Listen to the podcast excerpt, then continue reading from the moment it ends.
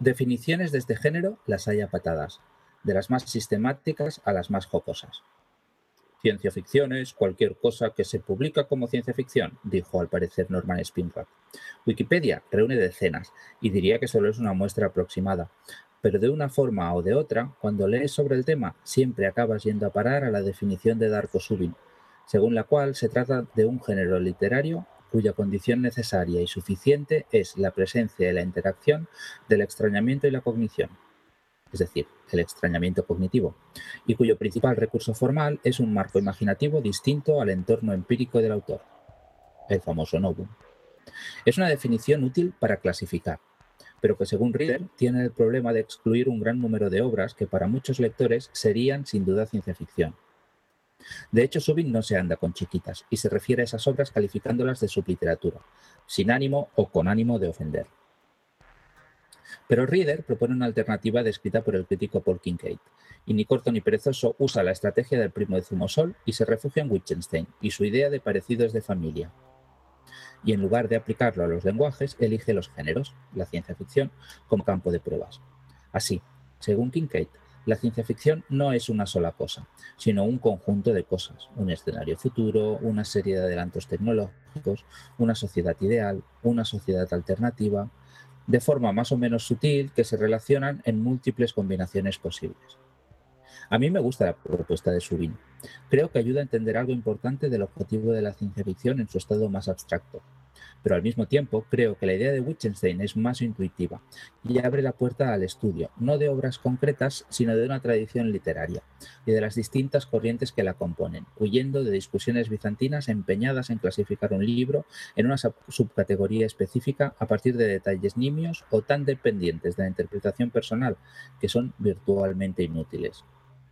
No sé por qué, quizás por influencia del formalismo, ruso, o por el deseo de legitimar la ciencia ficción como género capaz de generar literatura elevada más allá de esa subliteratura asquerosa y ofensiva a la sensibilidad, creo que la academia ha tendido a priorizar definiciones de tipo subiniano, mientras que la ficción, de forma intuitiva, tal vez se sorprendiera al descubrir que tienden a lo Wittgensteiniano pero como me ha pasado en otros casos, creo que combinar los dos enfoques permite no solo un estudio más rico de la realidad del género, sino un disfrute más profundo de su lectura por placer.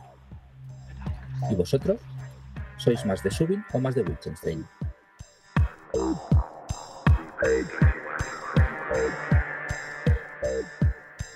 Somos los tripulantes de Neo Hemos tomado el control de vuestras conciencias.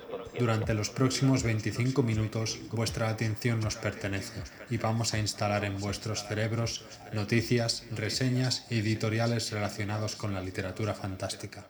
Somos Miquel Cudoño y Alexander Páez. Bienvenidos, a bordo, de, la Ganar la guerra no sería fácil, y el enemigo se hacía fuerte en algunas zonas del globo. Ciudadanos de la Tierra, dijo la señora Norris en una retransmisión radiofónica que se tradujo a todos los idiomas conocidos, excepto el francés, pues se creía y esperaba, la esperanza es lo último que se pierde, que los franceses habían sido erradicados por las sanguinarias plantas. En este momento debemos permanecer unidos, durante años hemos luchado por reducir las emisiones de dióxido de carbono, por evitar el vertido de residuos a los ríos, por el reciclaje de basuras. Pero ahora no debemos flaquear. Contaminad, hermanos. Verted vuestra ira en forma de plásticos en los lagos, pozos y ríos. Pues estos son la fuente de alimentación de nuestros invasores. A los industriales os digo, a toda máquina, devolvamos a la lluvia su acidez perdida. La señora Norris tomó aliento. Expliquemos a las plantas que esta es nuestra casa y que nadie puede venir a nuestro hogar a imponernos sus costumbres. Esto es un fragmento de Escatología de Andar por Casa de Bandinelli. Bienvenidos a Neonostromo 13. Eh, estamos por aquí Alex y Miquel. Eh, después del intenso, denso o interesante editorial de Miquel, Hoy eh, vamos con dos reseñas, la de Escatología de Andar por Casa, que os acabamos de leer un fragmento, y El Mundo Fantástico, de que está la reseñará Miquel. Así que nada, vamos, vamos con la reseña. Eh, es un autor murciano. Perdonad la pausa, pero ahora que ya se ha vaciado la sala, pues eh, continúo. Eh, es un autor murciano que acaba de publicar una antología de relatos fix-up surrealista. No sabría muy bien deciros qué, de tónica fantástica interesantísima. Es raro que pueda meter una obra autopublicada y de un autor novel en el top de mi pila. Pero ya que eran relatos y era una lectura cortita y conocía al autor, pues, pues me lancé. Y qué grata sorpresa. Escatología de andar por casa tiene relatos sobre pizzas de cuatro quesos, porque las de piña son el mal, de las que brotan diminutos mini sirvientes que quedan a tus órdenes. O relatos sobre un Dan Brown, un poco Indiana Jones. O relatos sobre una cárcel criminal para el fandom medio. Y digo criminal porque en esta cárcel nos vemos en medio de una guerra carcelaria entre fans de Tolkien y Martin. Y esto no es nada, porque solo estoy esbozando la sinopsis con una frase de cada relato. Os aseguro que el contenido es mucho más loco, más hilarante y más ido de olla de lo que os podáis imaginar y pensaréis, buf, Alex, pero es que esto es demasiado fácil que se salga de, mis esquemas y desde luego no entra en mi zona de confort. Os equivocáis. Aunque Bandinelli se toma una libertad creativa que pues no creo que hubiera pasado el 90% de, filtros de sellos editoriales de España, aunque quizás sí que hubiera entrado en el Dorcini si tuviera un poquito más de mala hostia, los relatos están escritos con mucho conocimiento del formato los textos dialogan, respiran y tienen el ritmo adecuado para cada uno. Aunque el estilo es, en general, homogéneo, cada relato tiene su pizca de locura que lo separa de los demás. Y a la vez, lo une al resto. No sé si Bandinelli escribió la antología en el orden en el que están publicados los relatos, pero creo que se genera un discurso muy interesante en torno al relato fantástico, los límites del propio fantástico y los límites de nuestra propia realidad. Escatología de andar por casa parece más un experimento literario que una antología con un propósito claro. Son eh, relatos que ahondan en temas dispares y otros que parecen homenajes pues, eh, a Terry Pratchett, a Orwell, a Sheckley o a Frederick Brown. La ciencia ficción humorística está claramente inspirada en autores eh, tan míticos como el ya mencionado Robert Sheckley. Y lleva, para mí, creo que, la antología de, de, Bandinelli lleva más allá algunas de las ideas más disparatadas de textos de estos autores. La sátira y el toque humorístico no se esconden y ofrecen reflexiones interesantes, claras y que además de no enturbiar el texto ni la trama, que es algo que se agradece, eh, no ofrece ese chiste por el chiste que no suele funcionar. Siempre he dicho que me parece dificilísimo hacer género y comedia, pero Bandinelli con este experimento ha encontrado una beta a explotar fanatismo, existencialismo, socialismo, masismos, la búsqueda del sentido de la vida, del amor, y todo ello sin dejar de lado la crítica social y política, pues son algunos de los muchísimos temas que Bandinelli trata. Moldea y desfigura a su antojo, con un estilo y una voz propias muy interesantes aunque muchos textos pecan de, pues de atropellados o, como ya he dicho, de parecer experimentos sin una meta específica, yo me he quedado tremendamente satisfecho con esta antología y muy, muy sorprendido. Que no se extrañe ver pronto textos de Bandinelli en revistas o antologías. Yo a esta le he puesto pues 4 de 5 estrellas. Muy bien, yo esta es de las que me llaman la atención, ¿eh? de verdad, porque eh, no tengo mucha tradición de leer ciencia ficción humorística, aunque sí que he leído algo de Sheckley, mm, algo Brown no lo he leído, pero bueno. Ah, pero últimamente leí el libro este de, ¿cómo se llamaba? Eh, Másteres del Multiverso, Másteres del Multiverso de Sergio Escolano y también era muy divertido, de ciencia ficción así, mm. que el principal objetivo que tiene es hacer reír, pero también cuida, digamos, la especulación eh, que hace y de hecho es un libro que creo que acabará apareciendo por aquí. Uh, y tengo la sensación que últimamente o, era una tradición que en España ya se cultivaba o, lo que fuera, pero que yo no era muy consciente de ella. Y en cambio ahora parece que estoy viendo una serie de autores, pues como Bandinelli mismo, Sergio Escolano, Sergio S. Morán con el lavabo, con el dios asesinado en el lavabo de caballeros, ¿no? Que parece que es un género o una rama de la, de la literatura fantástica que ahora se está empezando a cultivar cierta tradición. No, yo no sé si diría tradición. Eh, me parece que, siguen siendo cuatro los autores que hacen género y encima humorístico. Me parece, por como he dicho, es que tiene que ser súper difícil pues, no caer en, cosas manidas, ¿no? O los típicos chistes por el chiste. Eh, no sé si tradición, pero la verdad es que también sumando a estos autores, eh, Ángel Sachidrián, creo que he dicho bien su apellido, va a publicar en Planeta una novela que se llama Tres enanos y pico, de fantasía humorística también. Y, sí que es verdad que parece que están saliendo cosas de, ahí, de, la oscuridad. Muy bien, yo voy a reseñar un libro ah, que no es ficción, o sea, es un ensayo dedicado al género fantástico, que es algo que ya sabéis que he hecho en algún otro episodio y en algún otro episodio haré todavía, ¿no? Es es un género, un tipo de texto que a mí me gusta especialmente y que, creo además que no se reseña especialmente en los blogs y en los podcasts, y aunque es difícil hacerles justicia y, siempre me quedo con la duda de haberlo conseguido yo mismo, pues como mínimo darlos a conocer un poco. Eh, este es un poco difícil de reseñar y, a ver si lo consigo. El libro en cuestión es El monstruo fantástico, visiones y perspectivas, que es una antología de ensayos coordinada por David Roas. David Roas, bueno, ahora hablaré un poco de él, pero es un, es un experto, digamos, en el tema de la literatura fantástica eh, entendida de forma más o menos clásica. Ahora, ahora veremos un poco a, qué me refiero.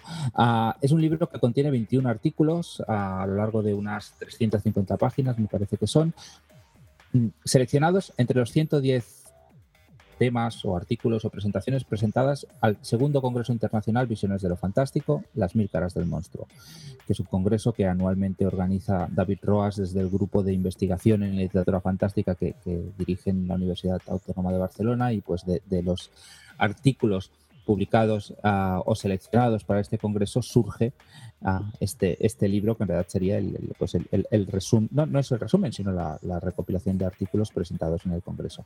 Los publica una editorial que yo no conocía, pero que está especializada en esto, que se llama Aluvión, y quizás por este pues, origen ah, a, raíz de un congreso. Es un libro que es un poco, a mi entender, eh, dispar, en el sentido de que no es, no es una obra estrictamente, hablada, estrictamente hablando de divulgación como algunos otros recopilaciones que hemos hablado en este, en este, en este programa, como puede ser el dedicado a Matheson que publicó Gigamesh no hace mucho, ah, sino que está dedicado a una audiencia muy especializada, una audiencia académica que estudia aspectos que pueden ser muy concretos y muy teóricos de la literatura fantástica, ah, aunque yo creo que para cualquier interesado en el tema, pues puede resultar interesante. Yo personalmente he aprendido mucho y la verdad es que en ningún momento daba pereza, ni mucho menos, desde el punto de vista del lector Lego, a pues, leer los artículos que te, que proponían.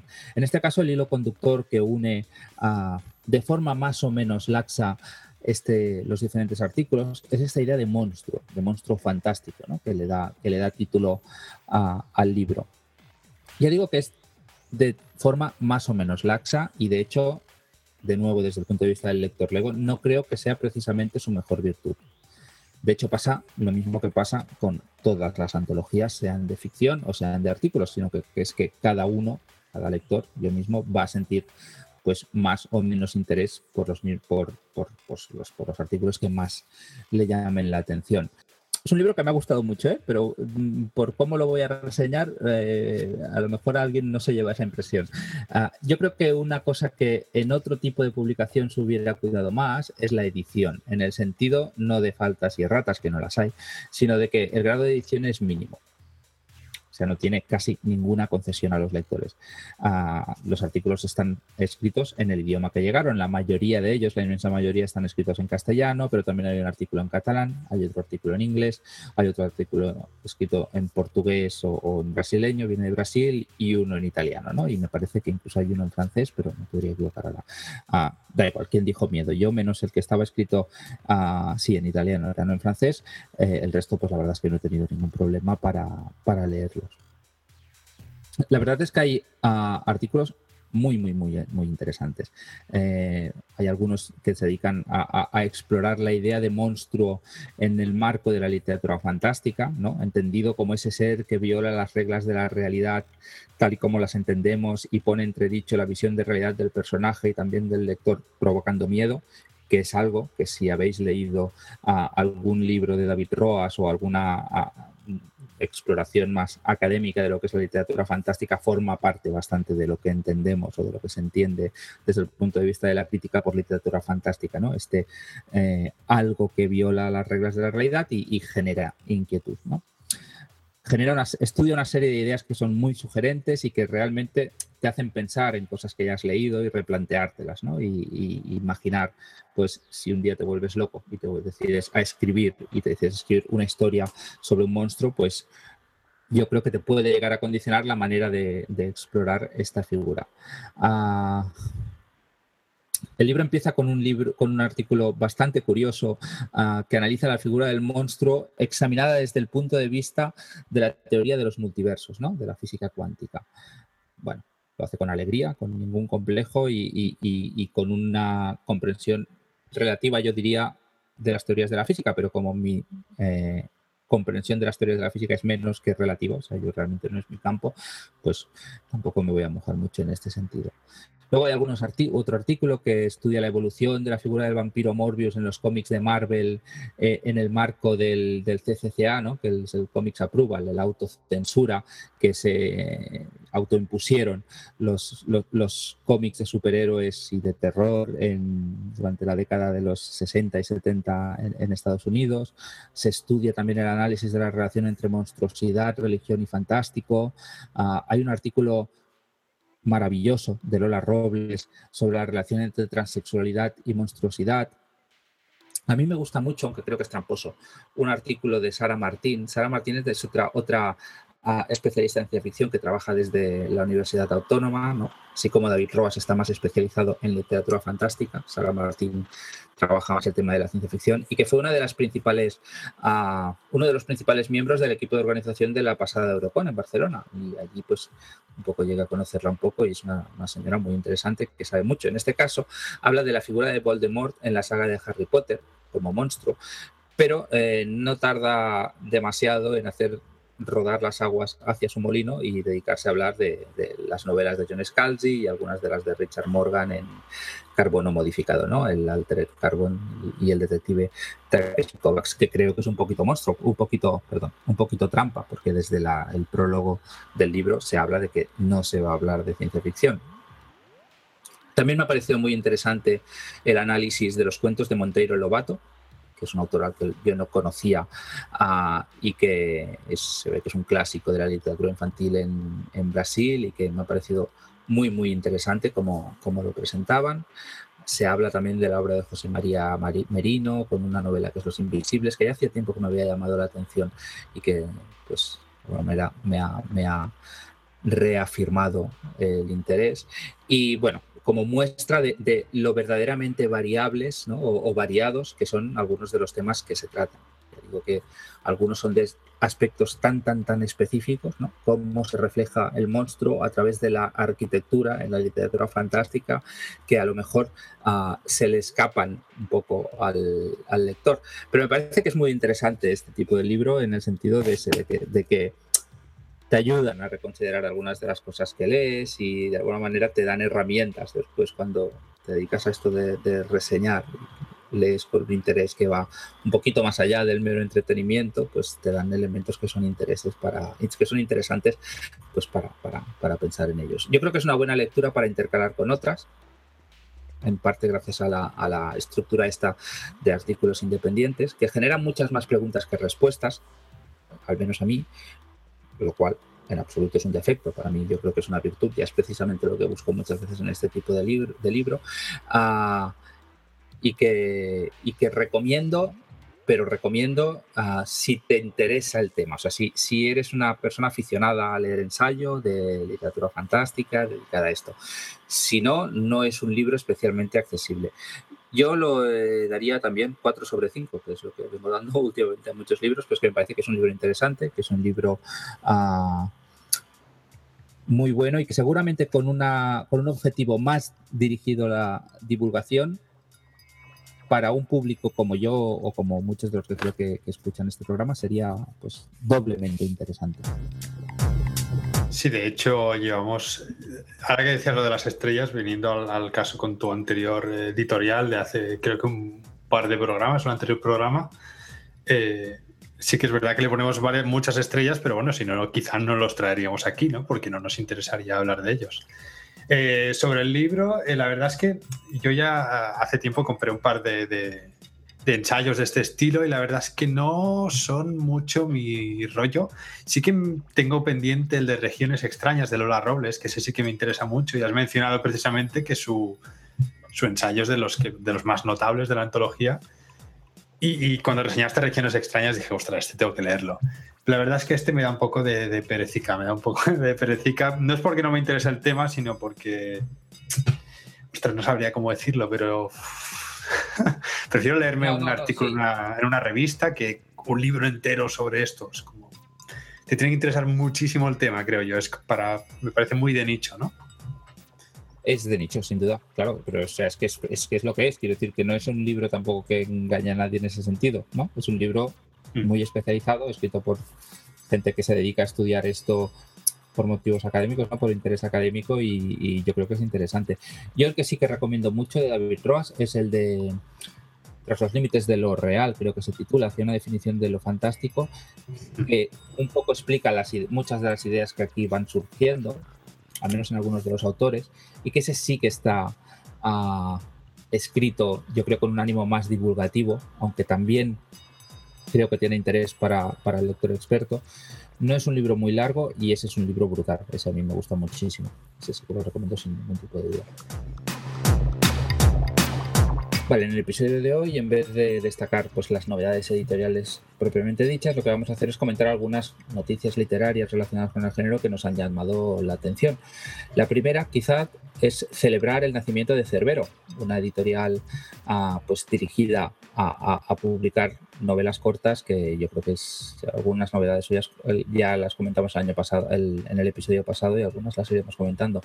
Ah, bueno, una buena noticia, ¿no, Alex? Sí, además que son eh, libros, ¿no? Como comentabas tú, que publican autores españoles, autores eh, o nacionales, quiero decir hispanohablantes, perdón, eh, en un formato muy chiquitito, muy interesante, súper barato. Creo que el libro físico no llega a los 5 euros y el ebook no llega a los 2 euros, o sea, está súper bien. Y según comentaba Israel, el editor de Cerbero, eh, se habían agotado varias ediciones ¿no? de, de, estos libros y, y ha tenido que reimprimir varias veces algunos de ellos, o sea que parece que está funcionando y ha tenido una buena acogida. Sobre todo a nivel de reseñas y en redes sociales se ve bastante, bastante movimiento. Sí, tiene muy buena pinta. No sé, yo solo he leído el de Daniel Pérez eh, Navarro y la verdad es que me gustó mucho. Y tengo los, tres primeros que salieron, pero no han sacado ninguno que no me llamara la atención. Y bueno, siguiendo un poco el, la tónica, también habría que celebrar el nacimiento de, Insólita Editorial, aunque todavía no han publicado nada, si no me equivoco, comienzan publicando en octubre, noviembre, y han anunciado tres de sus eh, futuras publicaciones. Una es eh, The Atrocity Archives de Charles Stross, eh, otra sería Todos los pájaros o Los pájaros del cielo de Charlie Jane Anders, y The Long Way to a Small Angry Planet de Becky Chambers y creo que de hecho estas dos últimas están nominadas a los Hugo de este año. Y no sé, me parece súper interesante la selección de esta editorial, ¿no, Miquel? Sí, la verdad es que sí. Yo el de Stross lo he leído, el primero, al menos porque The Atrocity Archives es una... No, The Atrocity Archives es un solo libro, pero forma parte de los Laundry Files, que, son, que es una saga. Y este primero a mí me pareció súper divertido y súper interesante. Yo el que de estos me he leído es el de Becky Chambers, que me parece una novela de ciencia ficción space opera, pero que es súper divertida, súper inteligente y muy chula. Y de la otra no sé si has leído la, de Charlie Jane Anders. No, no, no. Pero no, pinta bien, ¿no? La verdad es que en general la crítica ha sido muy positiva con esta novela y yo al menos me la tengo alquilada de la biblioteca, la tengo aquí justo delante. Muy bien, sí, sí, estos estaremos muy pendientes a ver, a ver qué hacen, la verdad, porque tiene buena pinta y les deseo mucha suerte. Em, también celebramos eh, pues a veces salen premios Hugo que tardamos unos años en, encontrar publicados al castellano, pero en este caso eh, varios de los finalistas a los premios Hugo que están previstos, ¿no? Hace muy poquito que se han anunciado las listas de finalistas, ah, pues ya están previstas sus publicaciones en castellano. Podéis ver la lista completa de, nominados en Fantífica, mm. pero ya avanzamos, ¿no? Que algunos autores como N.K. Jemisin, ah, James Corey con The Expanse, que ya el primero la tiene publicada, Charlie Jane Anders, que acabamos de, mencionar, Cameron Harley con The Geek Feminist Revolution y, bueno, y algunos otros pues que ya se ha anunciado, ya está prevista su publicación próximamente que tiene muy buena pinta. Yo en este caso los, de Jemisin los he leído todos y el de el de Geek Feminist, Revolution también y la verdad es que valen mucho la pena.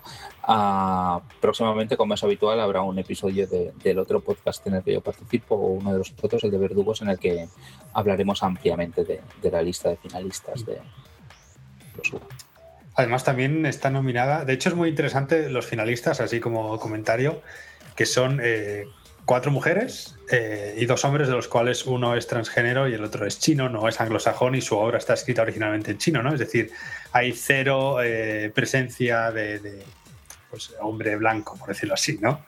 Y me parece, creo que es la primera vez que ocurre, ¿no? Me parece súper interesante y una selección, unos finalistas históricos, vaya. Sí, además me parece que este año ha habido, ah, ya lo hablaremos en Verdugos, ¿eh? no es un tema que domine mucho, pero que el impacto de los cachorros tristes ¿no? y de los cachorros enfadados, los papis, los papis, ha sido muy pequeño, en parte por una, por una modificación de las leyes de nominación, de las reglas, pero que ha sido mucho.